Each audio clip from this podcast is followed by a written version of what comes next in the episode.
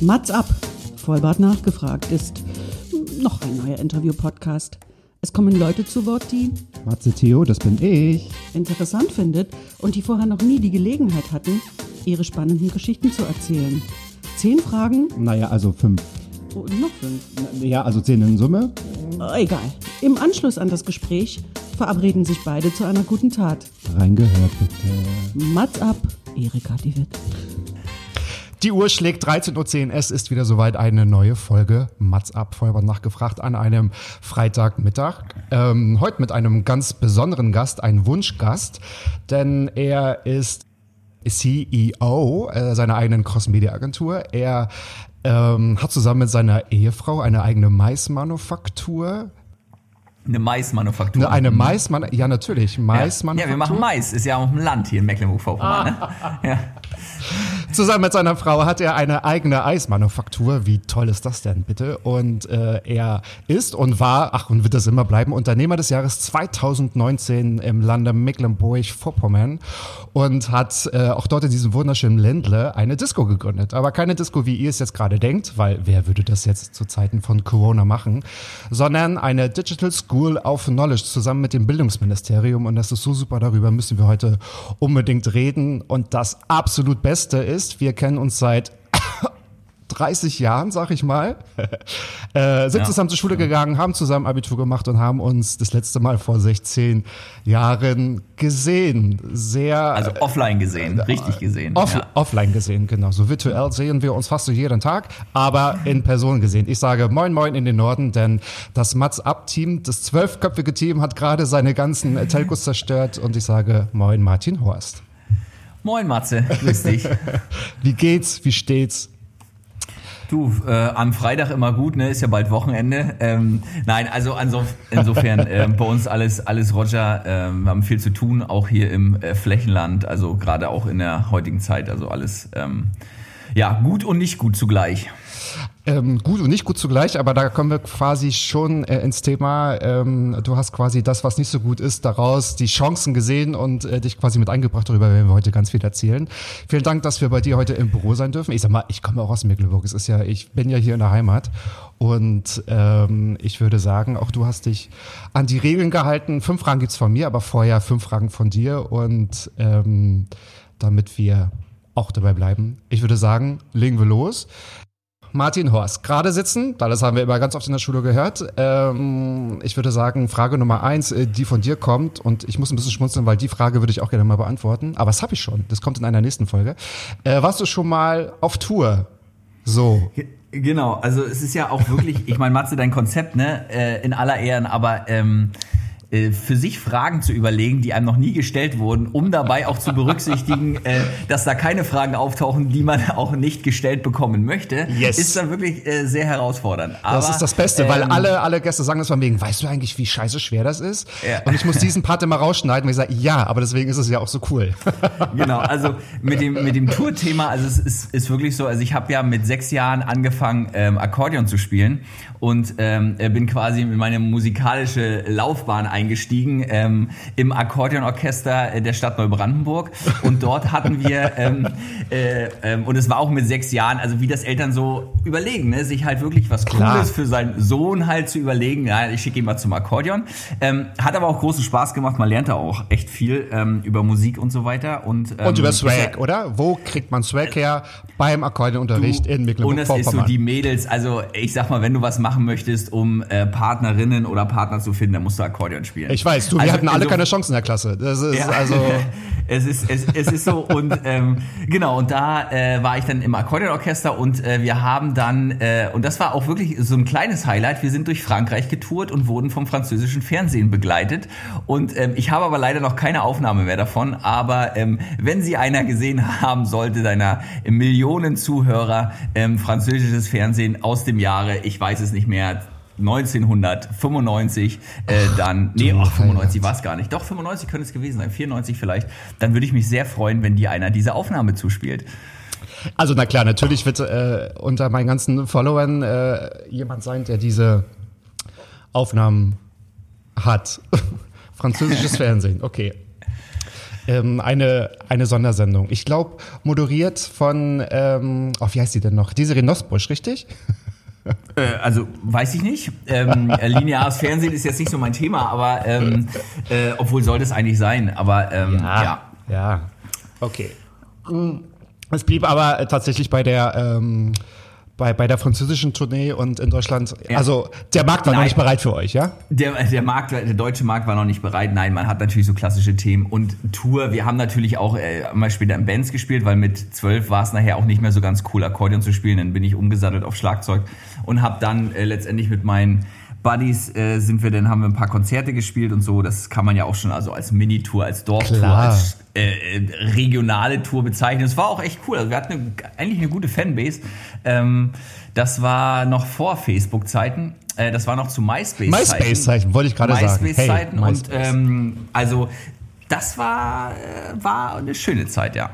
Genau, und du bist dann ähm, vom Akkordeon zum Schlagzeug gegangen, richtig? G genau, ja, ja. Also es war dann wirklich am Ende nachher auch ein Prestigeding. Nachher muss man, muss man schon sagen. Ähm, wobei ich nach wie vor, also wir machen ja ab und zu mal noch ein paar Aufnahmen und da äh, wird das Akkordeon ab und zu nochmal ähm, rausgeholt, ähm, äh, weil es äh, cool ist, um Samples einzuspielen. Ähm, aber ja, es ist äh, lang her und ich kann es auch nicht mehr, muss ich ganz ehrlich sagen. Ich habe es mal ab und zu mal probiert, aber wenn man jetzt Kinder hat, dann äh, äh, kommt man ja auf die wildesten Ideen.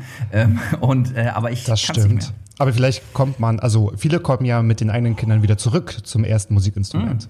Das ist wahrscheinlich Ja. noch eine gute Idee.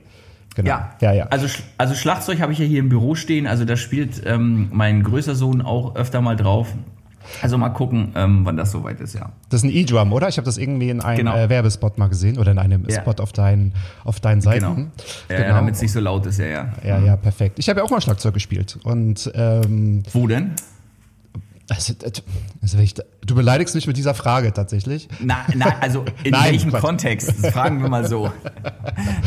Und zwar, ne, Spaß beiseite. Ähm, einfach nur als Hobby und äh, just for fun hier in Berlin. Das ist noch gar nicht so lange her. Ich habe relativ spät angefangen, das zu lernen. Ich glaube mit äh, 4 oder 25, genau. Und Cool. äh, ja, ich meine, mit diesen langen Haaren, äh, die ich damals hatte, da musste ich natürlich auch ein bisschen Schlagzeug spielen. Wild. Und habe das bis vor ein paar Jahren regelmäßig gemacht. Und äh, mein Schlagzeuglehrer, der wunderbare Timur, der Joanna von Casper, der ähm, wird auch bald Gast sein. Ich glaube, dann kannst du noch mal reinhören, weil da äh, gibt's auch ein paar Insights und so. Ich sag Cool. mal, wir Joanna unter uns, wir müssen ja tatsächlich also zusammenhalten, ja. Also bitte. Ja, logisch. Ganz Also- klar, ne? Also ja. bitte, also bitte. Ich muss gerade schmunzeln, auf deinem Cabby ist wirklich eine Klopapierrolle. Perfekt, das müssen wir nachher noch mal den, den Ach so, ja. zeigen. Genau.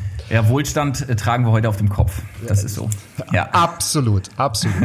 Das ist das neue äh, Chanel und Gucci-Zeichen. Genau. Ähm, apropos Klopapier auf äh, deinem Cappy, hast du eigentlich schon mal einen Titel gewonnen?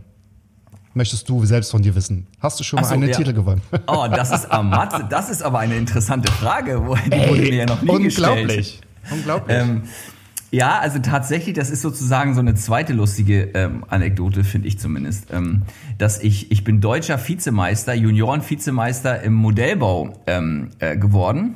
Äh, auch in meiner Jugend, irgendwie zwölf, äh, mit zwölf, 13 oder so. Also es ist wirklich so, ich war in so einem Modellbauclub bei uns im, im Ort und da baut man, die waren halt spezialisiert auf Schiffsmodellbau.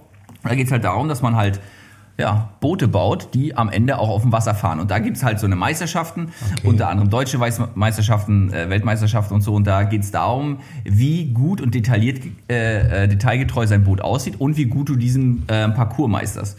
So, und das habe ich echt ein paar Jahre gemacht und das war, also ich übrig geblieben davon, also war total, also es war wiederum, äh, glaube ich, für mich total cool, für außen betrachtet, ja, weiß ich nicht, kann ich nicht einschätzen, aber mir hat total Spaß gemacht. ähm, und übrig geblieben ist immer noch, ich, ich bin ja immer noch, habe ja nur so ein Faible so für Lego oder Lego-Technik. Es klingt auch irgendwie total weird, aber das bringt mich immer echt auch krass runter so. Also ich baue echt so Lego-Technik-Modelle mal so, weiß ich nicht, zwei Stück im Jahr. Ja, ich ja. verkleide das immer, dass es ja mein Sohn unbedingt möchte. Und, ähm, äh, und äh, ja, und dann äh, bringt mir, also es ist so wie Malen nach Zahlen, muss man sich vorstellen. Man hat so, man muss sich darüber keine Gedanken machen. Du hast am Ende irgendwie was geschaffen in einer, ich sag mal, relativ überschaubaren Zeit. Es ist ein so für die innere Ruhe, das ist wie so Meditation für mich so. Also das ist noch übrig geblieben aus Modellbau. Ähm, Modellbau Club Penzlin, ja auch. Ja, coole Zeit, ja. Aber mit 12, 13, da war ich ja schon äh, bei euch in der Klasse. Ich kann mich daran irgendwie gar nicht erinnern. Wahrscheinlich. Äh, was also vielleicht war es auch früher. Also ich, ich, ich weiß nicht mehr ganz genau, aber ähm, ja, das war ja war ja auch am Wochenende. Ich habe es ja nicht in der Schulzeit gemacht. Ich habe das ja, ja auch gut, nicht aber man weiß ja trotzdem äh, viel. Also man hat ja trotzdem viel mitbekommen. Mm. Erst recht, wenn wenn sowas passiert das ist, tatsächlich. Aber ich finde, du hast ja die beiden besten Ausreden, sowas zu machen, weil du hast Kind 1 und Kind 2, K1, K2. Ja. Ja. Und ich sag mal, ähm, das Lego-Thema kommt aber wieder äh, in Mode. Ich habe hab ähm, ich auch gelesen. Und mhm. zwar nicht nur für Kinder und für die, die, die damit spielen wollen, sondern ich habe auch äh, in meiner äh, beruflichen Karriere jetzt auch äh, Coach und Trainer ähm, kennengelernt, die Lego Spielzeug mitbringen und somit bei kreativen Workshops das Ideenzentrum ankurbeln, genau. Ja. Und du sollst halt äh, mit einem äh, vorgegebenen Lego-Kit äh, irgendetwas basteln und somit werden dann so kreative Gedanken ja. Weiß ich, habe ich auch schon, habe ich auch schon mitgemacht. Das ist mega ähm, erfolgreich, genau. Und ich glaube, das macht auch total sogar, Spaß. Es gibt sogar eine Zertifizierung, ähm, um sich als äh, Lego-Trainer, äh, also ich weiß, es gibt dafür auch einen speziellen Namen, mir fällt er gerade nicht ein. Ähm, aber ja, ist eine coole Methode auf jeden Fall, ja. Das heißt also, du bist voll im Trend. Also selbst, also ich habe sogar gelesen, ich weiß nicht, ob es das Manager-Magazin war oder so, dass es wirklich äh, unter auf Management-Ebene äh, angeraten wird, auch sich mal mit Lego auseinanderzusetzen, um einfach runterzukommen. So, also irgendwo, äh, es ist, es muss da was dran sein und das ist, es ist in mir. So, es ist in dir, aber zum runterkommen. Aber ich habe auch ein paar Manager kennengelernt, da würde ich gerne mal sehen, dass die erstmal hochkommen. Ja, von daher äh, ist jetzt nicht so für alle äh, Lego äh, gedacht, aber ähm, Hätte uns das äh, damals einer gesagt, irgendwie als wir fünf, sechs, sieben Jahren alt waren, äh, später, äh, wenn du mal Manager bist, darfst du weiter mit Lego spielen. Ich glaube, ja. wir wären die glücklichsten Kinder überhaupt gewesen. Denn, ja. äh, genau, Lego, Lego, klar, logisch Lego, Lego, logisch. Perfekt, perfekt. Du kommst, oder ja. wir beide kommen aus ja. Mecklenburg-Vorpommern, ja. Ähm, ja. Ich glaube, wir sind beide, also ich habe, glaube ich, zehn Jahre auf dem Land gewohnt. Ich glaube, du schon immer mal. Äh. Unsere Eltern oder unsere Großeltern waren auch irgendwie ganz eng befreundet. Das war irgendwie auch auf dem Land. Mhm. Und äh, genau, Land und Mecklenburg-Vorpommern, alle Klischees, die gerade in den Köpfen unserer Zuhörer sind, ja, sie stimmen alle tatsächlich. Es, es ist so. Und äh, da gibt's auch, also ich Na, je nachdem welche, ne? Moment. Also na ja, na also da, da müssen wir auch ganz gute, den, auch, auch ganz wir, gute. Ja, ja, gute, das stimmt schon. Also es auch ist, es ist schon, ich glaube, Mecklenburg-Vorpommern wird an sich immer per se, ich glaube, in, äh, unterschätzt in der gesamten Wahrnehmung ist klar, es steht für, steht für Tourismus ähm, logisch und es ist auch ein Flächenland. Ähm, äh, und wir hatten natürlich auch politisch so ein paar ähm, äh, Themen äh, dort, aber ich sag mal, darüber wollen wir ja auch nicht diskutieren. Das sind wir auch nicht aber die Einzigen. Das sind wir auch nicht sind, die Einzigen. Aber genau. trotzdem hast du hier auch echt äh, coole Möglichkeiten und einen coolen Nährboden für, absolut, absolut. für, äh, für Ideen. Aber das für Ideen und Kreativität. Und mhm. ich wollte auch sagen, also beziehungsweise ich höre eigentlich immer nur Gutes, wenn ich sage, ich komme aus Waren an der Mühre zum Beispiel, sagen alle, oh, das ist total toll, das ist total cool. Ähm, ganz viele, die jetzt auch gerade hier so in, äh, also weiß ich nicht, Berlin sind, die sagen, also jeder war mal da, weil es ist erstens total in der Nähe, zweitens ist es wunderbar, es ist äh, die Hälfte von Mecklenburg-Vorpommern ist ein Luftkurort oder Luftkurlandschaft. Ja. Und äh, von daher male ich natürlich auch die positiven Klischees. Ich wollte quasi aber eine Brücke bauen zu deiner nächsten Frage. ich ja, immer, ich weiß, habe ich, hab, hab ich mir schon gedacht. Das hast du dir schon gedacht, weil ich möchte sagen, nochmal, liebe Hörer, für die ersten Fragen ist ausschließlich der Gast verantwortlich. Und zwar, ich denke, wir wissen alle, wenn wir jetzt gerade einkaufen gehen, woher alles kommt, wie die ganz, äh, wie das ganze Gemüse aussieht, wie das ganze Obst aussieht und woher jetzt auch dieser Suppen, äh, die die die Suppenente kommt quasi, weil wir sind eigentlich alle, würde ich sagen. Und ich weiß gar nicht, ich war zwei, dreimal bei euch, aber es ist schon, weiß nicht, 25, 30 Jahre her. Ähm, ihr habt ja auch ganz viele Tiere gehabt. Aber jetzt würde ich mich mal umso mehr interessieren, warum möchtest du dir selbst die Frage stellen, hast du Angst vor Tieren? ähm, weil ich eigentlich keine Angst vor Tieren habe. Äh, grundsätzlich, also ich bin ja äh, auf dem Bauernhof groß geworden und eben, mit, äh, wir hatten in, ich glaube, ich hatte in meinem Leben schon echt viele Tiere, die wir auf dem Hof hatten. Also angefangen von einem zugelaufenen Rehkitz, also so ein paar so Exoten, ne? Zugelaufenen Rehkitz oder ein Falken oder so, den wir aufgepäppelt haben oder eine, eine Eule. Also das waren so Exoten äh, neben Pferden, Hängebauchschweinen, Rindern, äh, Schafen, Kaninchen, Hühnern, ja. Katzen, Hunden, bla bla bla. So, das heißt, äh, wir haben da einen ganz guten Bezug. Und äh, es war immer so, irgendwie, jeder aus unserer Familie hatte mal ein Tier, äh, das ihn sozusagen so ein bisschen äh, gefoppt hat. Und bei mir war es auf jeden Fall, war es ein Hahn auf unserem Hof, das jedes Mal, wenn ich auf unseren Hof gekommen bin und ich habe halt, ähm, ja, bin ja halt, wie gesagt, da aufgewachsen, auf dem Dorf und auf dem Land und meine Eltern haben den Hof ja heute noch. Und ähm, da war es immer ein Hahn und der, wenn ich auf den Hof gekommen bin, der sich immer, äh, der mir richtig irgendwie, also der irgendwie keinen Bock auf mich hatte und der mich richtig gejagt hat. Also ich weiß nicht, ob äh, unsere Zuhörer schon mal von Hähnen gejagt wurden, ähm, aber man hat da schon ein bisschen Schiss irgendwie, weil die mit ihrem Schnabel schon irgendwie picken. Und das war Ah, auf jeden. Fall, also ich habe keine Hahnphobie, aber ähm, man sollte Obacht vor Hähnen haben.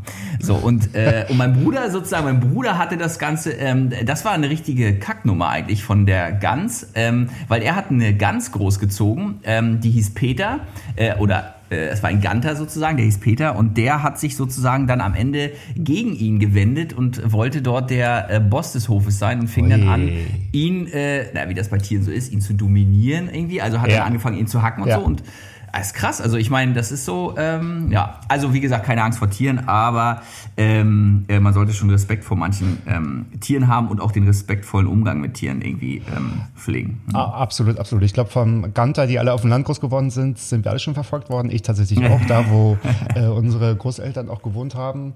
Und sag mal, äh, dein Bruder hat sich ja äh, gerecht. Äh, er wollte sagen, wer der Boss ist und ist dadurch wahrscheinlich jetzt erfolgreicher äh, Boxer geworden. Oder Kickboxer ist er ja tatsächlich, richtig? Genau, er ist dann zum Kampfsport, also ist wahrscheinlich aufgrund des... Äh, Er des zum Kampfsport und du zum Kampfsport. Akkordeon. Du hast es dem Hahn zum so richtig gezeigt. Ah, genau, Genau, also ich habe ihm richtig äh, diese, äh, ja, eine richtige schöne ähm, äh, Flohwalzer gespielt.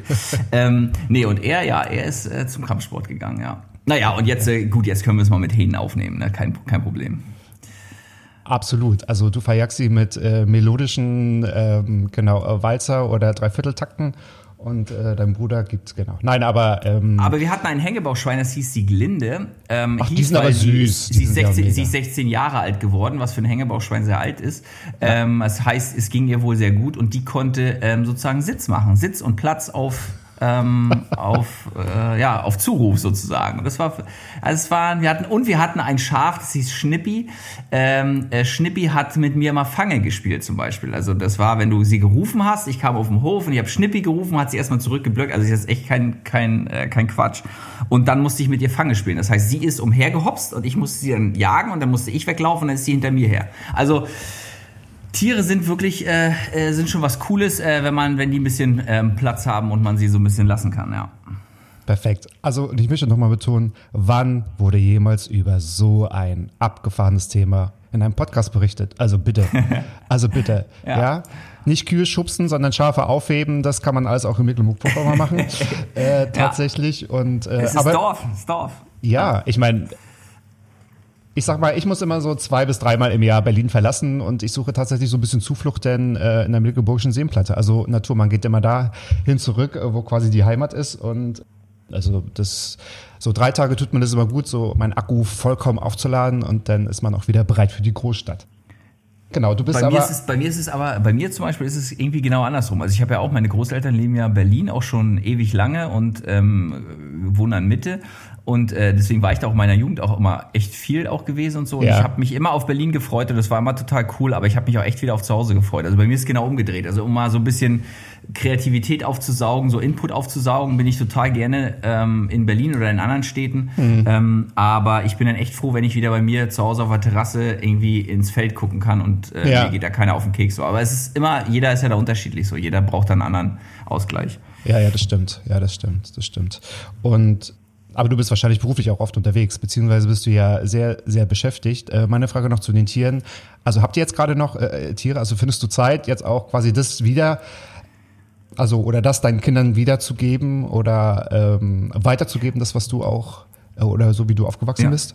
Na, das Coole ist ja, dass ja meine Eltern, wie gesagt, haben ja den Hof noch und äh, da meine Kinder ja, ähm, der eine ist jetzt sechs, der andere ist ähm, anderthalb ähm, und äh, die natürlich auch regelmäßig Oma und Opa besuchen und die haben natürlich, also ich meine, die machen das mit äh, ihren Enkeln dann quasi genauso wie sie es mit uns gemacht haben. Dann werden, keine Ahnung, werden jetzt die Küken großgezogen und es sind nicht mehr so viele Tiere, weil die sind ja auch nur schon ein bisschen älter auch geworden und so, aber Ja. ähm, aber trotzdem kriegen meine Kinder quasi über meine Eltern ähm, und Großeltern auch natürlich da wieder den Bezug hin. Und das finde ich total cool. Also ich selber, ja, man selber änd- ändert sich, die Zeit ist einfach heute hat eine andere, einen anderen Wert und dadurch ähm, beschäftigt man sich dann nicht mehr so intensiv sozusagen oder nimmt man sich dann nicht so intensiv zumindest die Sachen äh, dafür. Aber meine Kinder, ja, also mein Großer sozusagen, der ist immer ganz fleißig dabei, sammelt Eier und äh, muss dann, letztens musste er, ich glaube, wieder ein neues Nest bauen für eine Henne, die wieder Küken hat und so. Also die sind da auf jeden Fall ähm, heiß dabei oder halt mal ausmisten bei den Pferden, weil das ist so deren Kern. Also die meisten, also viele, wir haben immer noch viele Pferde, meine Eltern und ähm, Schön.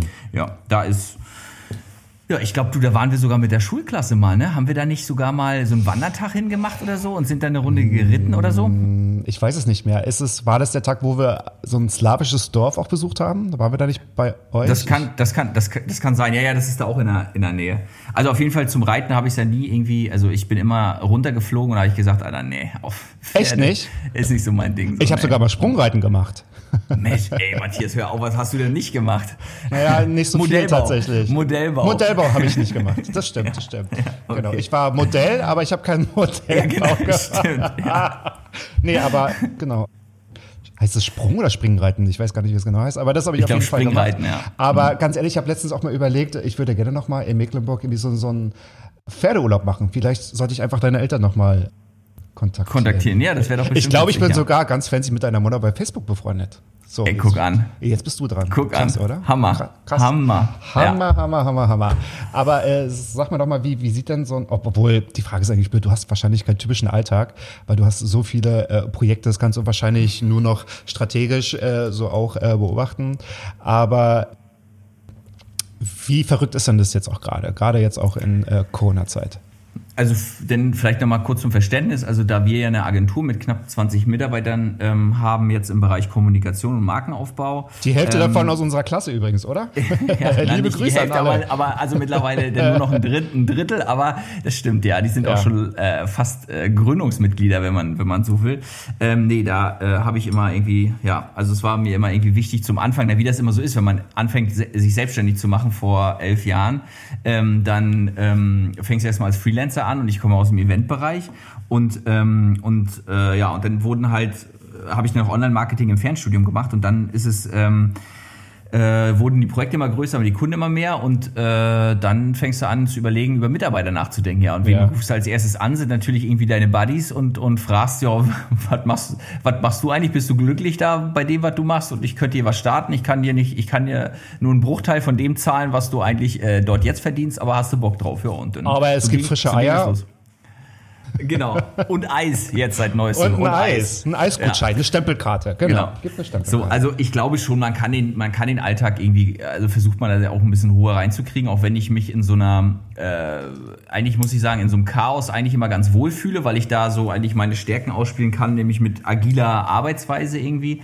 Ähm, und ähm, äh, das heißt, ein Alltag ist eigentlich immer, ich versuche mir immer den Vormittag freizuhalten oder den, die, die Frühe sozusagen, um mit meinen Kindern die zu, zur Kita zu bringen und mit denen Frühstück zu essen und so. Und dann ähm, ja, sind meistens die ersten Meetings oder Telcos oder sonstiges. Das ist ja. Ja. auch wieder ein Vorteil jetzt an der Zeit, dass jetzt viele auch anfangen, auf dem digitalen Weg mehr zu kommunizieren, was uns manchmal ein bisschen Fahrzeit spart, gerade in so einem Land wie Mecklenburg-Vorpommern, wenn Absolut, du absolut. überall hingurken musst. Ähm, und äh, das ist jetzt, ja, und so ist dann, hast du halt einen Arbeitsalltag und der geht dann äh, geprägt von irgendwelchen Projekten und Entscheidungen und ähm, Ideenfindungen und äh, am Ende mündet er in irgendeinem Abend, je nachdem wie lange er ist und versucht dann immer noch die Kinder mit ins Bett zu bringen und ja, und dann Ja. ein bisschen Freizeit. Okay. Und die äh, digitalen Chancen, äh, das spielt ja wahrscheinlich auch gerade in die Karten tatsächlich. Darauf kommen wir dann Ja. nochmal zu sprechen, wenn ich auf meine Fragen äh, umswitche. Aber erklär mir doch mal, warum ist auch übrigens ein Teil deiner Frage, warum bist du eigentlich selbstständig geworden? Du hast gesagt, vor elf Jahren hast du die, die Entscheidung getroffen. Was war so deine Motivation? Weil man hat ja, wenn man so, ein, so eine Entscheidung trifft, ja Big Picture im Kopf. Das ist ja nicht so, ja, ich fange mal an und schau mal, sondern man muss ja aufpassen, arbeitet erst recht, wenn man das ganz alleine machen möchte.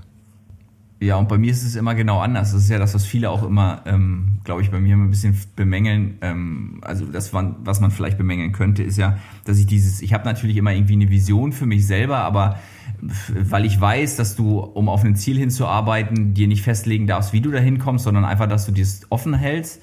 Und das war immer schon so, dass ich immer gesagt habe, so ich, also die Motivation war, glaube ich, also klar, meine Eltern selbstständig, ne, also dadurch wird man wahrscheinlich so ein bisschen vorgeprägt.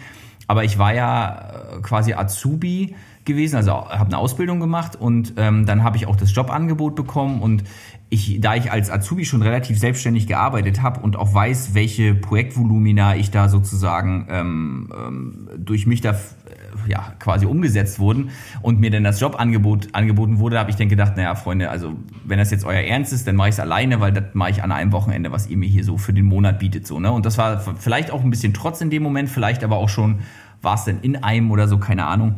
Und ähm, ja, und dann einfach gesagt, so, ich probiere das jetzt einfach und äh, gucken, was passiert. Versuche meine Fixkosten im Griff zu behalten und habe versuche meinen Lebensstandard also ich sag mal, also es war ja halt als Azubi, was hast du für Lebensstandard, ne? Also ähnlich wie ein Student so. Also das ist schon ähm, Low Cost und so. Und dann, ja, und dann einfach starten. Was kann dir passieren? So kannst du einfach nur lernen. So, und das habe ich dann gemacht und äh, bin losgelegt, habe gleich in meiner alten Firma quasi eine Lücke geschlossen, dass die mich gleich wieder als Freelancer gebucht hatten. Dadurch hatte ich gleich so, sofort, weißt du, so, sofort ja. ein paar Einnahmen und habe dann aber auch schnell gemerkt, so Event ist halt nur ein Bereich des Marketings, der mich irgendwie auch weniger interessiert, muss ich ganz ehrlich sagen, weil du da immer Faktoren hast, die ich selber nicht steuern kann. Also ich mag das immer gerne, wenn ich Sachen irgendwie habe, die ich, äh, auf die ich Einfluss habe. Und wenn du zum Beispiel dort Künstler buchst, die nicht kommen oder äh, eine Veranstaltung draußen machst, wenn es regnet, klar kannst du dir für alle Eventualitäten irgendwelche Backups schaffen, aber das ist immer so, am Ende steht und fällt der Erfolg manchmal an, an Dingen, die du nicht beeinflussen Richtig. kannst. Und da habe ich mir selber gesagt, das ja. ist nicht so mein Kernthema. Ja, und dann habe ich noch Online-Marketing quasi in München nebenbei studiert, ähm, neben meiner Freelancer-Tätigkeit. Das hat auch nochmal so ein bisschen den Geist geöffnet, ähm, weil das sehr praxisorientiert war und dadurch auch Connections zu anderen Agenturen kam. Ja, und dann ist es einfach so quasi gewachsen organisch. Und ähm, ja, und so ist es jetzt äh, in, dem, in dem Status. Haben Kunden deutschlandweit.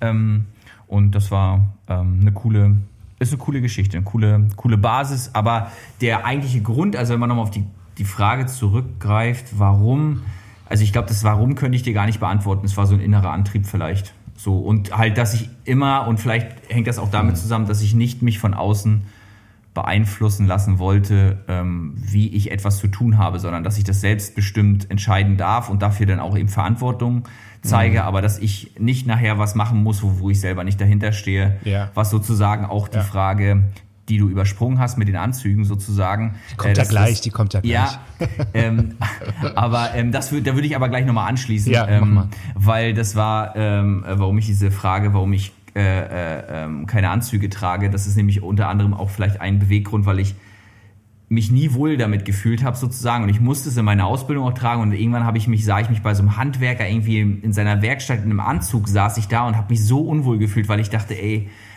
wie unauthentisch ist. Also das ist doch, ne, das ist so klassisch ja. irgendwie Verkäuferprinzip und so und das, ich habe da keinen Bock drauf und das war vielleicht auch ein Grund, wo ich sage, nee, ich möchte mir nicht von anderen vorschreiben lassen, was ich zu tragen habe und ähm, äh, wo ich mich selber fühle und jetzt sitze ich, da kann ich halt hier äh, dann mal im Jogginganzug im Büro sitzen, so geht halt auch. Und so kennt man dich und der Erfolg spricht da quasi äh, für sich tatsächlich.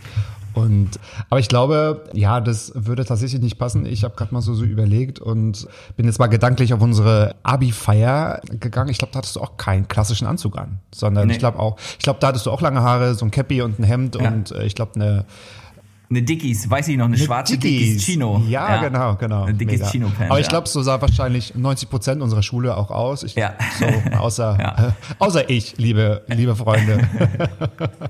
genau. Hattest du einen Anzug, Matthias? Das stimmt. Du hattest, weißt ja. du noch, was du für einen? Hattest du, hattest du einen dunkelbraunen Anzug an? Nee, nee, braun ähm, mochte ich noch nie. Äh, braun so. kann, kann, man auch in Mecklenburg, ist schon hm. braun genug. Ah ja, Sondern okay. das war die, äh, schwarzer Nadelstreifen tatsächlich. Ach so, okay, okay, der Klassiker. Genau. Okay. Blond, Solarium gebräunt, glaube ich, so wie man halt aussah mit äh, 18 oder 19 Jahren und ja, du, du, äh, ich, ich nicht. Ja, ich, ich, hm. ich, genau. Mehr, glaube ich, Mehr glaube ich, hatte ich nicht, würde ich sagen. Mehr fällt mir dazu nicht mehr ein. Nee, auch keine Unterwäsche, keine Strümpfe, es war alles. Nur der Anzug. Es war nur der Anzug. Du, Luftkohort, da muss man auch Luft ranlassen. Ja, ja. Also ich glaube, das, äh, das hat schon so gereicht, genau. Übrigens soll ich dich ganz lieb von meiner Mutter grüßen, weil ich habe gestern mit dir telefoniert und meine, du, ich treffe mich morgen mit Martin Horst virtuell. Meine sie, nein, liebe Grüße. Ja, liebe, liebe Grüße, Grüße, zurück. Auch danke, lang ist her, danke. ja. Lang, lang mhm. ist her. Lang, lang ist her. Perfekt. Ich würde sagen, du hast deinen Teil der Fragen bestanden. Ich würde sagen, äh, perfekt. Dann kommen wir mal zu meinen Fragen. Die sind ein bisschen länger, aber weil ich natürlich auch ganz viel oder weil wir natürlich ganz viel von dir noch erfahren möchten. Und zwar, ich fange mal an. Dein Projekt oder euer Projekt, ich glaube, du bist Initiator dieser also der, der Disco, der Digital School of äh, Knowledge. Ähm, das Projekt heißt auch so und du arbeitest da unter anderem mit dem Bildungsministerium von Mecklenburg-Vorpommern zusammen. Wie breit ist dann deiner Meinung nach die Schere zwischen Theorie und Praxis tatsächlich und welche Chancen hast du darin gesehen und siehst es immer noch, dass es eine reelle Teilhabe gibt quasi für die Basis?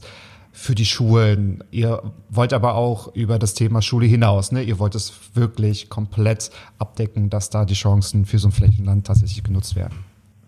Genau, also initiiert war das tatsächlich äh, in der äh, jetzt in der Corona-Krise sozusagen. Also weil ähm, es war, ich weiß gar nicht welches Datum das war, der 14. oder 15., wo die ähm, Kitas und Schulen geschlossen wurden. Ähm, und März meinst du, ne? Glaube ich. Mitte März, ja, ne? ja, ja, Entschuldigung, genau, mhm, genau Mitte März. Ja. Ähm, und äh, da war eben die Diskussion klar, logischerweise, oh Gott, was passiert hier, was passiert hier, alle irgendwie in Panik, äh, die Berichterstattung war auch dementsprechend so und ich ich selber, also es war immer so eine negative Berichterstattung, die Leute alle völlig am Verzweifeln. Mhm. Und ich bin immer so ein Typ, ich versuche dann immer, wenn ein Problem auftritt, immer irgendwie in Lösung zu denken. Und das war mir dann irgendwann immer so, wo ich denke, na, wo haben wir jetzt gerade den größten Schmerzpunkt? Wir persönlich, also klar waren wir mit unserer Eismanufaktur auch unmittelbar betroffen, weil wir mussten ja auch zumachen und äh, haben sozusagen den Umsatz von ich sag mal, den wir sonst, äh, wenn der auf 100 Prozent ist, ist der, war der dann irgendwie auf 5 Prozent zurück oder so. Mhm. Und das ist natürlich auch existenziell. Aber nichtsdestotrotz musst du halt irgendwie überlegen, wie geht's dann weiter. Und äh, bei uns ist es tatsächlich so, da wir ja beide selbstständig sind, ähm, äh, waren unsere, sind unsere Kinder zu Hause. Und wir haben ja noch nicht mal ähm, äh, Schulkinder, sondern auch äh, quasi Vorschulkinder, mhm. ähm, die dann auch ein gewisses Maß an Aufmerksamkeit brauchen, wenn man sich dann auch in die Eltern hineinversetzt, die dann im Homeoffice arbeiten müssen, sich da erstmal umstellen und dann auch noch Lehrer sein, dann ist es eine riesen Herausforderung. Da habe ich mir überlegt, naja, warum ist denn, ne, also es deckt ja so eine Krise, deckt ja auch manchmal so ein paar Schwachstellen auf und dann habe ich mich Total, gefragt, warum, äh, warum kann man ähm, denn da nicht äh, was machen? Und da war halt, habe ich halt überlegt, naja, mein Netzwerk ist eigentlich auch ganz gut und ich kenne ja auch viele verschiedene Leute. Habe ich mal einen Aufruf bei Facebook gestartet, äh, wer Bock hat, so ein digitales Klassenzimmer quasi zu entwickeln, weil ich da mhm. nichts gefunden habe, was es da gibt und jede Schule hat das so ein bisschen für sich gemacht und auch jede Einrichtung. Und wenn, dann war es immer nur ein schulisches Thema und kein Thema für, ja, wie gehen Vorschulkinder damit um, Kita-Kinder und so weiter. Und ähm, und das ging dann doch relativ, ja, dann, also ging dann doch ziemlich in die Runde. Ich dachte, ich kriege da irgendwie 10, 15 Mitstreiter, die da Bock drauf haben, das mitzuentwickeln, ähm, ehrenamtlich. Ja, und dann waren es dann am Ende nachher, ich, ich weiß es gar nicht mehr, 200 100, 200, 300 Leute, die sich wow. bei mir gemeldet haben, die da unterstützen. Also es ist angefangen von einem Eurowings-Ingenieur, der gerade irgendwie äh, nichts zu tun hatte, weil die Ja, ich wollte gerade sagen, die haben Zeit so. jetzt. ja, so, und also, nee, das war wirklich aus dem ganzen Land, äh, ähm, äh, also aus dem Bundes, äh, nicht nur aus dem Bundesland, sondern aus dem, äh, aus dem, aus dem Bund sozusagen auch. Und äh, das war schon echt krass, wie viele da Bock drauf hatten. Und es hat einen dann am Ende mich auch ein bisschen erschlagen zum Anfang, weil ich ja dachte, naja, komm, lass uns das mal im kleinen Rahmen halten, aber du willst auch keinen vom Kopf stoßen, der sich ehrenamtlich engagieren möchte, das voranzubringen. So, dann hat das natürlich auch diverse Kreise gezogen und unter anderem ähm, hat mich das dann auch gefreut, dass das Bildungsministerium aus unserem Land dann darauf aufmerksam geworden ist und dann auf uns zukam und wir uns dann da connected haben und gesagt haben, naja, bevor da jetzt jeder irgendwie was für sich entwickelt, lass uns doch da gemeinsam an einem Strang ziehen und ja, das hat uns natürlich total gefreut. Also es ist wie gesagt alles ehrenamtlich, ne? das ist jetzt nichts irgendwie was, wofür man da Kohle kriegt und ja. ähm, naja, und dadurch macht so ein Prozess natürlich auch zäh, gerade mit so vielen Beteiligten und ähm, man hat dann ganz viel vor und äh, ja, dann tauschst du dich aus, guckst ein bisschen hinter die Kulissen und ähm, musst dann aufpassen, dass du dich da ähm, auch selber nicht verbrennst, personal, äh, personell gesehen und auch natürlich von den Themen her. Ne? Das macht ja keinen Sinn für sag mal, da arbeiten 20 Leute an dem Thema und zwei Wochen mhm. später kommt irgendwas, wo das dann heißt, ja, war schön, dass du es gemacht hast, aber brauchen wir nicht mehr, weil wir was ja. anderes haben. Ja. Und das ist quasi die Herausforderung und das ist ähm, äh, immer noch nach wie vor, äh, wissen wir ja selber, der Schulbetrieb wird nach wie vor ähm, ähm, ja, nur eingeschränkt stattfinden können, jetzt auch wahrscheinlich mhm. die nächste Zeit. Ja. Ähm, und äh, da sind wir jetzt quasi jetzt kurz davor, ähm, also es ist jetzt so, dass wir eine Plattform jetzt kurz vor der Fertigstellung steht, wo es um erstmal um die Bereitstellung von außerschulischen Inhalten geht, die einfach erstmal, ich sag mal, so eine Art valide Netzsammlung, wo sich Lehrer, Schüler, Eltern irgendwie hinschauen äh, können und gucken, okay, finde ich zu einem bestimmten Thema, finde ich da Angebote, so die einfach mal validiert sind, so, ne? Also die mhm. so unter dem Prädikat pädagogisch wertvoll. Mhm.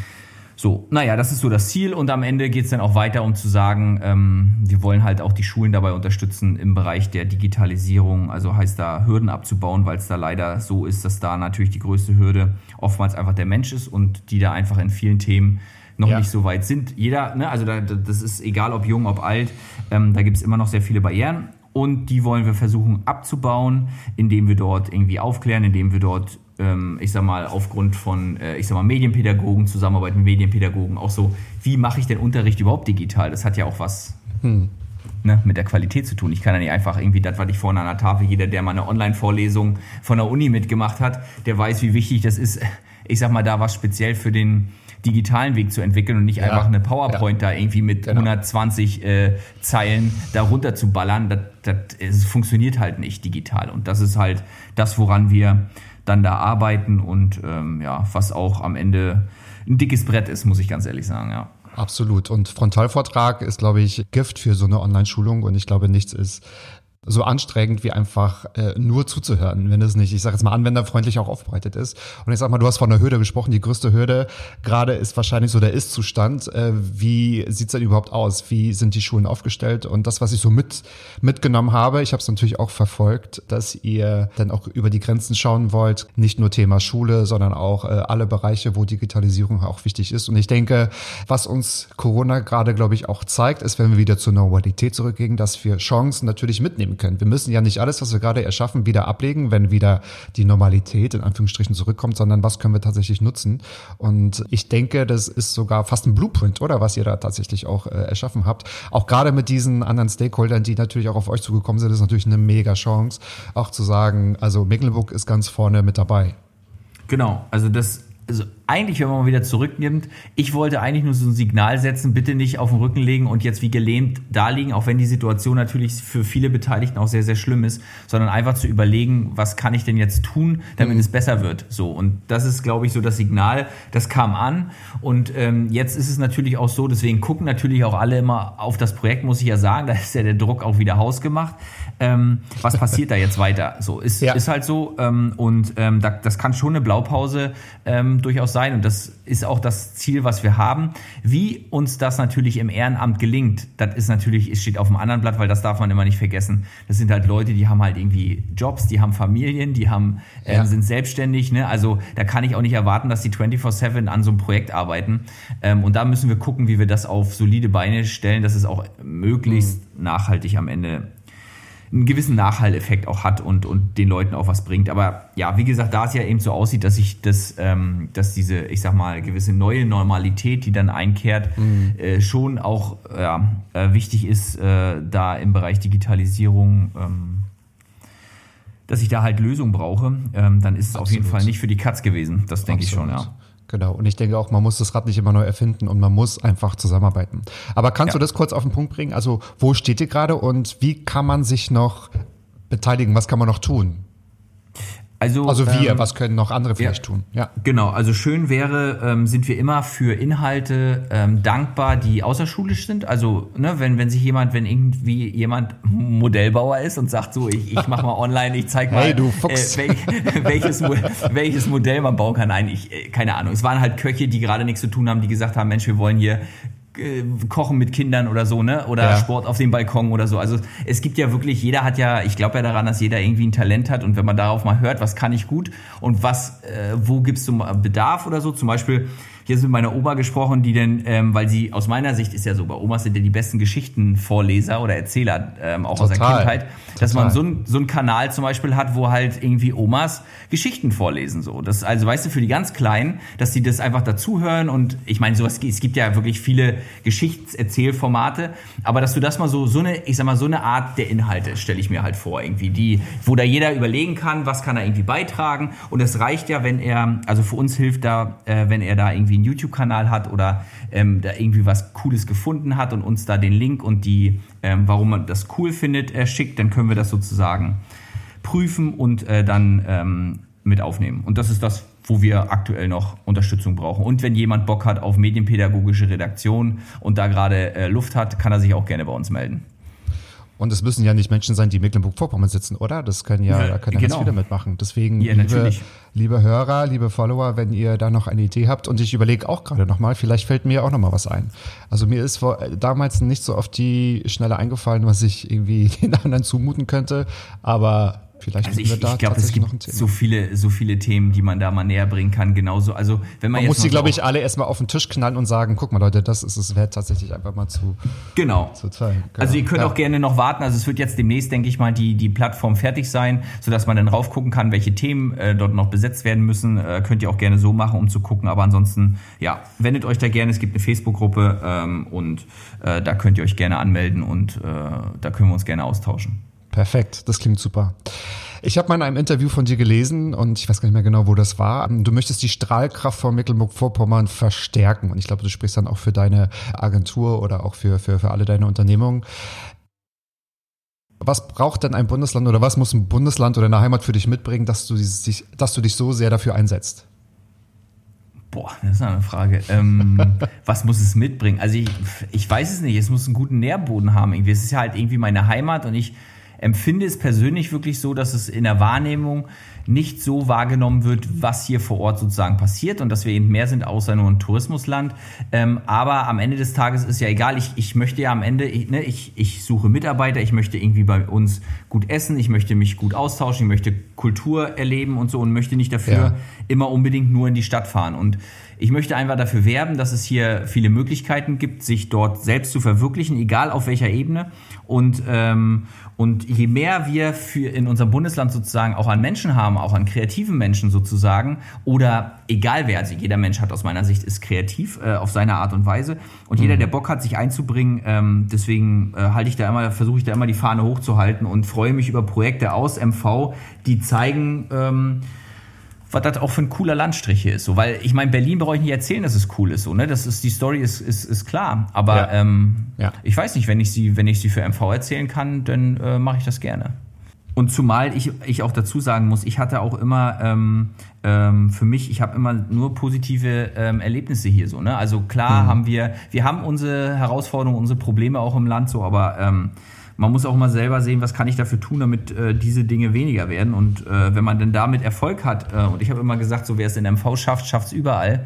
Ähm, äh, das ist immer, weißt du, das ist auch so, keine Ahnung, ich meine, letztendlich ich, ich weiß es nicht. In der, äh, wenn du äh, als Medienunternehmen oder Marketingunternehmen sozusagen dich an den Hotspots von ähm, vielen Marketingunternehmen oder so, so, so Hotspots halt ähm, Standorte setzt, dann denke ich immer, ist es manchmal einfacher, als wenn du es quasi versuchst dort, wo man es nicht erwartet. Aber genau das ist aus meiner Sicht oftmals auch die Chance, dass du da ähm, mehr auffällst, als wenn du in dem Hotspot wie Berlin quasi eine Agentur gründest, weil Ja. ja, ich Ja. weiß nicht, wie viele Agenturen Berlin hat, aber in MV also auf jeden Fall in MV nicht ganz so viele. So und Richtig, ähm, richtig. davon mal abgesehen, ähm, ich glaube, gute Arbeit kann man überall gebrauchen und ähm, Richtig. wenn man dann noch äh, ja, es ist einfach so eine Verkettung von ganz vielen Umständen. So, ne? Also äh, du musst dich wohlfühlen, du musst da gerne leben wollen und wenn du das tust, dann ja, und wir dazu beitragen können, dass es hier am Ende auch noch andere Leute begeistert, dann machen wir das natürlich.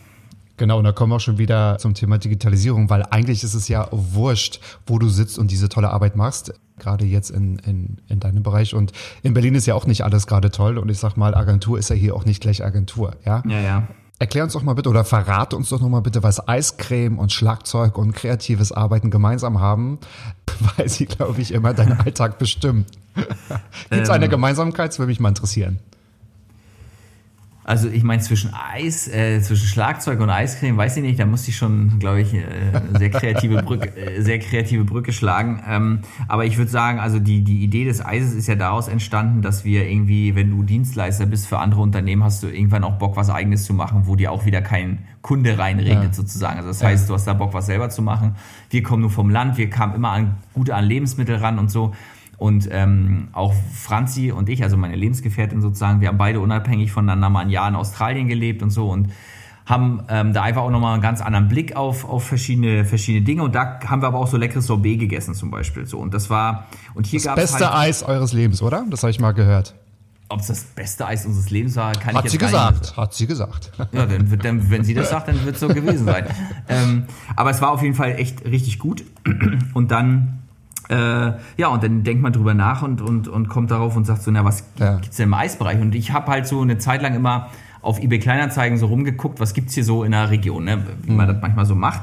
Und da bin ich auf so ein altes Eisfahrrad gestoßen und ähm, und da habe ich gedacht, du lass uns mal mit dem Thema Eis beschäftigen. Ja, und dann kam man darauf, dass halt, es gibt halt italienisches Eis und es gibt halt, also es war vor fünf Jahren, ne? muss man dazu sagen. Ähm, äh, weil heute sind ja Eismanufakturen, ist ja irgendwie jede Werbeagentur, habe ich das Gefühl, hat jetzt heute noch eine Eismanufaktur oder produziert Gin. Ähm, also Oder Burger, Veggie Burger in Berlin. oder Burger, genau. Ja. So und äh, das heißt, es war schon, äh, da, da war das eben noch nicht so, äh, noch nicht so verbreitet ähm, oder man hatte da nicht so den Fokus drauf, ähm, wie auch immer. Und äh, ja, und da haben wir halt eine Lücke gesehen zwischen dem Italiener, zwischen dem Softeis und zwischen den Industrieeis. So und dass wir sagen, ja, es gibt eigentlich, ich sag mal, äh, gab es zumindest zu dem Zeitpunkt bei uns auch in der Region ähm, kein gutes handgemachtes Eis, was nur aus natürlichen Zutaten besteht, was eben, was du eben abgepackt zu kaufen kriegst, also Ja. was quasi im, Laden stehen könnte. Ja.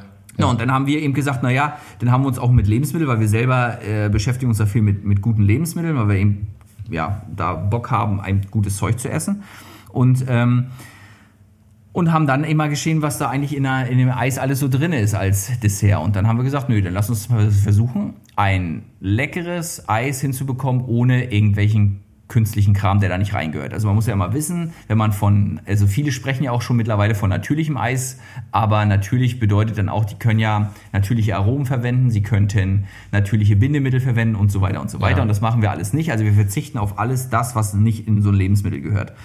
Und ähm, das äh, hat uns sozusagen auch so einen Markt für viele geöffnet, die einfach Unverträglichkeiten haben gegen verschiedene, keine Ahnung, äh, Verdickungsmittel wie Johannesbrotkernmehl und so und sowas haben wir halt alles nicht drinne. Und äh, ja, und haben dann eben festgestellt, ey, das gelingt uns ja irgendwie, äh, das kriegen wir irgendwie hin und das schmeckt dann auch sogar gut. Und ähm, ja, und die, und die Connection ist dann einfach am Ende des Tages, ähm, also unser Eis heißt ja Jekyll und Heidi. Und äh, wir produzieren unter anderem zum Beispiel Eis für Unternehmen. So, also wir haben im letzten Jahr ein Eis für die Telekom gemacht oder Eis für Maschinenbauunternehmen, also die das für ihre Mitarbeiter anbieten und so. Und das ist sozusagen wie so ein Eis als Werbemittel zu benutzen. Und da Ja. hätte man, glaube ich, eine Brücke, ähm, die man schlagen könnte. Und am Ende des Tages ist ja, weißt du ja selber, du arbeitest ja in einem Startup, ähm, das Produkt ist mittlerweile, ich sag mal, maximal vielleicht noch 50 Prozent wert, der andere 50 Prozent sind halt Marketing und, und ähm. Äh, wenn du, Ja. wenn du das äh, äh, irgendwo, das war dann auch, glaube ich, unser Glück, dass Mhm. wir dann da, ähm, da einen ganz guten Job gemacht haben. Ähm, aber auch ein Risiko, weil wenn das Eis nicht läuft, dann sagt sich doch ein Kunde, ja, wenn die nicht mehr ihr eigenes Produkt an den Markt kriegen, wie wollen die denn uns beraten? So, ne? Also Mhm. das ist mir aber auch erst später oder uns auch erst später eingefallen, dass es ja auch ein Riesenrisiko war. Ja, ähm, Aber tja, wie das immer so ist, wir starten erstmal und gucken dann, was passiert. So. Und, genau, und ähm, ich glaube, ihr wart jetzt schon mehrere Jahre in Folge auf der Grünen Woche, glaube ich. Ne? Genau, ja, das ja. habe ich gesehen. Genau. Und genau, Jekyll und Heidi heißt ihr. Und ich habe mal gelesen, ich weiß gar nicht, ob das stimmt. Jekyll steht für die Kalorienbomben und Heidi für, für die leichten Sorten, also für das Genau. Sorbet, sag ich mal. Stimmt das, ja? Genau, also das war mal so die Grund, also kommt ja von Jekyll und Hyde und das Ja. Gute und das äh, das Gute und das Böse In einer und, Person, genau. Genau, in einer Person und äh, da haben wir mal gesagt, dass die Jekyll-Sorten sozusagen die sind sowas wie keine Ahnung Schokosahne-Likör oder ui, Cookie oder so, wo es jetzt nicht um wo es jetzt nicht auf äh, um die um die letzte Kalorien geht, wobei wir immer zuckerreduziertes Eis haben, aber trotzdem ähm, sind das eben und die Heidi-Sorten sind eben sowas wie Avocado, Limette, Kokos oder ähm, äh, Orangensorbet oder ähm, oder Himbeer, ähm, so also das sind halt die leichten Sorten ähm, und das war ja das ist so ja. Ich dachte, du bringst ein bisschen was mit, aber gut, äh, warten wir mal auf die richtigen warmen Tage. Ich habe tatsächlich eine Eis, eine, eine, eine Eisidee, äh, eine Eissortenidee. Äh, schieß los. Es gibt wahrscheinlich bald Mats Up Eis bei euch und zwar Ja. Cola-Eis mit Kürbiskernöl und Pistazien. Also okay. Das also wird der über- Renner. Ich sag's euch, es wird der Renner. Über Cola habe ich schon mal nachgedacht tatsächlich. Ähm, Nicht Cola, sorry, Kohle. Kohle, ach so haben wir. Also wir haben ja, wir haben ja aktiv Kohle quasi, ein aktiv Black Beauty heißt es bei Ach, uns. Black Äh, Beauty. Ach so, es stand bloß ja. nicht drauf, dass es Kohle ist. Ich dachte mir, okay, wer weiß. Ah, perfekt. Ja, ja, das ist Kohle. Dann haben wir auch Pistazieneis und Genau. äh, mit Kürbiskernöl haben wir noch haben wir noch nichts. Aber ja, also wir haben schon ein paar abgefahrene Sorten wie Hanf oder ähm, oder äh, ja Hanf, äh, Black Beauty ist schon, ja, das sind schon so die abgefahreneren Dinge. Sehr ja. cool. Sehr Eierlikör. Genau. Ja. Und, äh, Mojito, Mojito-Eis haben wir. Mojito habe ich auch gesehen, da muss ich auch ein bisschen schmunzeln, genau. Also ich sage jetzt mal alles nach meinem Geschmack. Ja. Äh, alles nach meinem Geschmack. Und ihr produziert ja auch Eis ohne Philippans. Ich glaube, das steht darauf Ja. bei äh, Jekyll und Heidi auf eurer Homepage. Welchen Philippans bräuchte es denn? Das geht so ein bisschen, ähm, so Frage davor, um euch aus Mecklenburg-Vorpommern zu locken. Würde es irgendetwas geben, wo wir sagen, okay, wenn diese Rahmenbedingungen vorhanden wären, würden wir, ich sage jetzt mal, unsere Sachen packen und ein Flächenland verlassen? Also komplett verlassen oder meinst du nur expandieren? Ach, beides finde ich interessant. Okay, ähm, also wir haben ja schon, wir haben ja Eis, wir liefern ja Eis auch nach München, wir liefern Eis nach Potsdam, wir liefern Eis nach Berlin, glaube ich auch. Ähm, aber wir haben ja jetzt äh, sozusagen, planen ja unseren ersten eigenen Laden. Also wir haben ja, muss, man muss eben wissen, wir haben, das ist ähnlich wie das Langnese macht sozusagen, also wir haben Truhen oder Kühlschränke, die wir bei keine Ahnung, Bioläden, Hofläden, regionalen Läden, Cafés, Restaurants, ähm, Edekas ähm, reinstellen und die äh, verkaufen das dann quasi. Das Eis am Stiel und Eis im Becher abgepackt.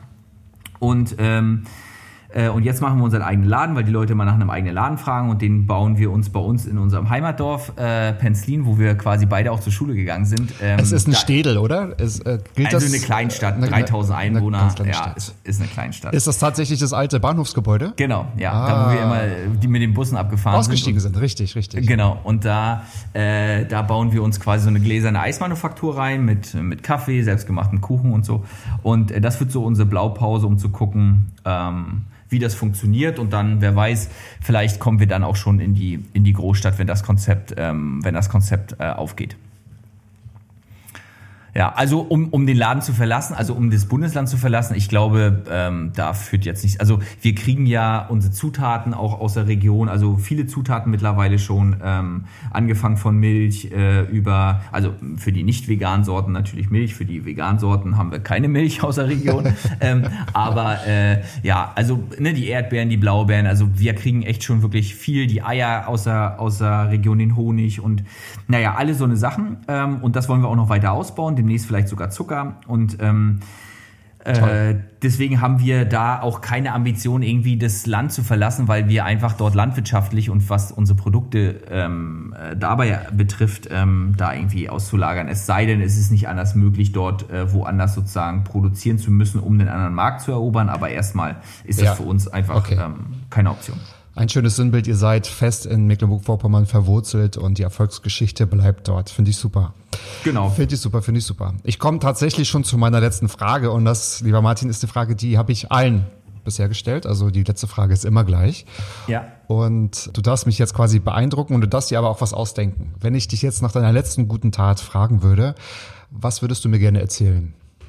Konjunktiv. Könnte, würde, kannst, male groß. Also, liebe Gäste, ihr könnt Ja. Martin gerade nicht sehen. Er hat Stark die Stirn gerunzelt, hat die Hände über den Kopf geschlagen und hat sich Die letzte gute Tat, also wenn ich es auf aktuelle Thema, ähm, äh, Thema beziehen würde, also es gibt eigentlich zwei. Also es, ist, es wäre äh, auf der einen Seite total cool, wenn wir es schaffen, die, äh, also es gibt zwei Themen. Einmal ist es das Disco-Thema, einmal ist es das Jekyll und Heidi-Thema.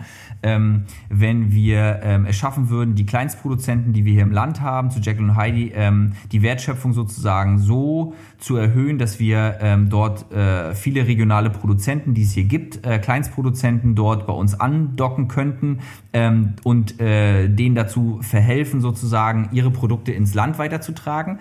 Ähm, das wäre halt total toll, ähm, weil ich bin der Meinung, dass in dem Bereich Lebensmittel einfach noch viel zu wenig darüber nachgedacht wird, was esse ich eigentlich, woher kommt es und ähm, ich mich mit dem Thema mal äh, wirklich intensiv beschäftige. Also, also auch intensiv heißt, ich schaue mir das auch mal an, wo es herkommt.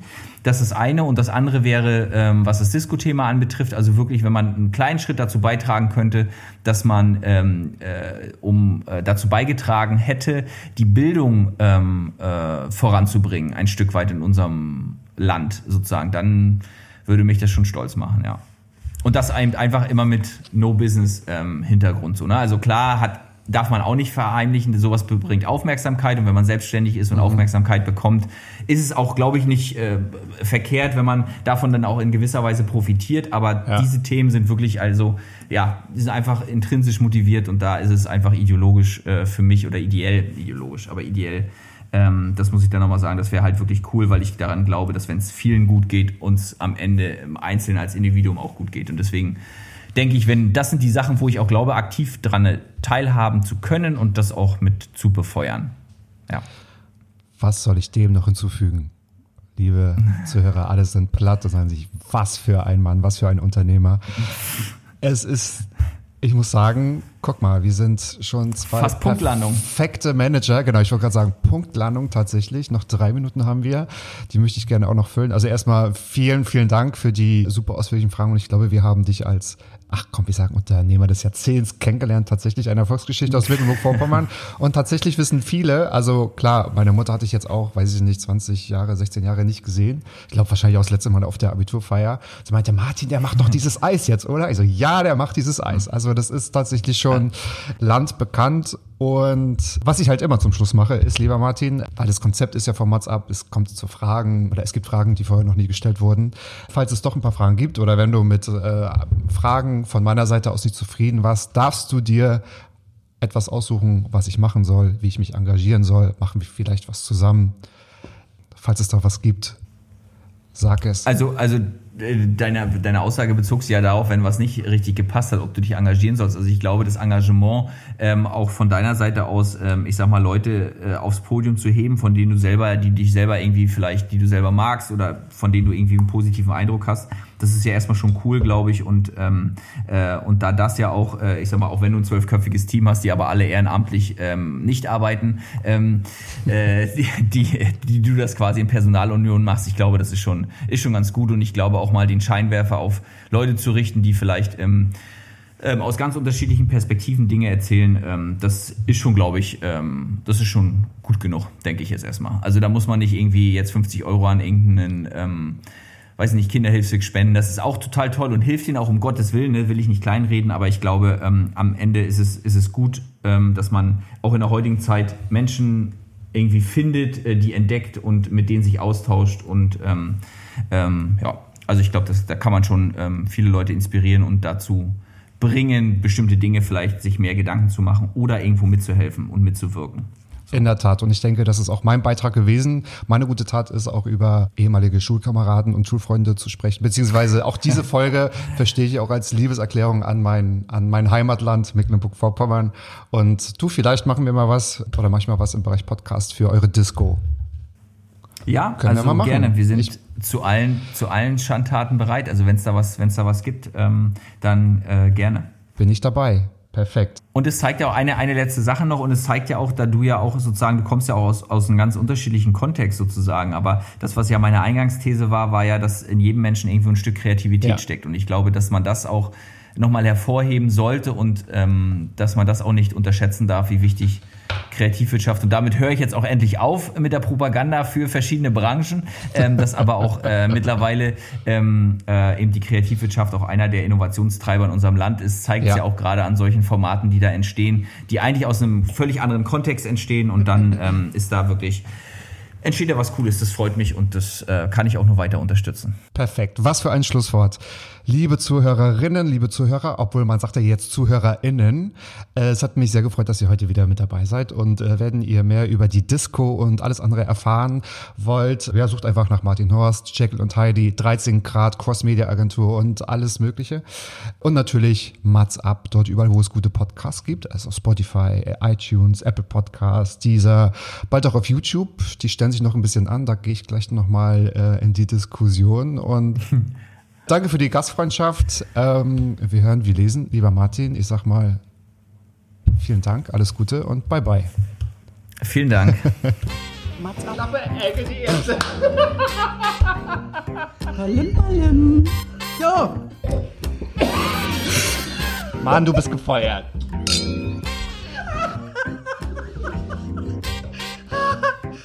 Ich war noch in der Probezeit. Mats ab.